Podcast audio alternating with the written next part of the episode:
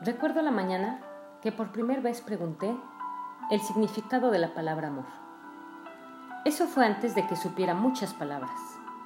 Encontré algunas violetas en el jardín y las llevé a mi maestra. Ella intentó besarme, pero en esa época no me gustaba que nadie me besara, excepto mi madre. La señorita Sullivan me abrazó suavemente y deletreó en mi mano. Amo a Helen.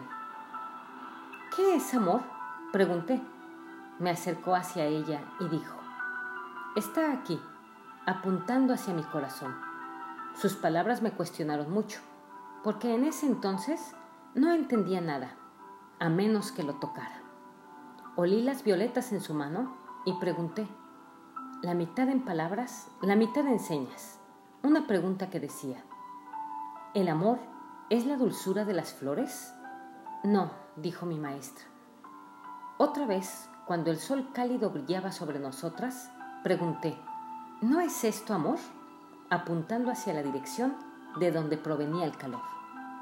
Uno o dos días después, el sol había estado debajo de una nube todo el día y hubo gotas de lluvia, pero de pronto el sol salió en todo su esplendor sureño. Otra vez pregunté a mi maestra, ¿no es esto amor? El amor es algo como las nubes que estaban en el cielo mucho antes de que el sol saliera, respondió. Entonces, en palabras más simples que estas, las que en aquel momento no pude haber entendido, explicó. No puedes tocar las nubes, ¿sabes? Pero puedes sentir la lluvia y saber qué contentas se ponen las flores y la sedienta tierra después de un día caluroso. Tampoco puedes tocar el amor, pero sientes la dulzura que se derrama en todo. Sin amor, no serías feliz ni querrías jugar.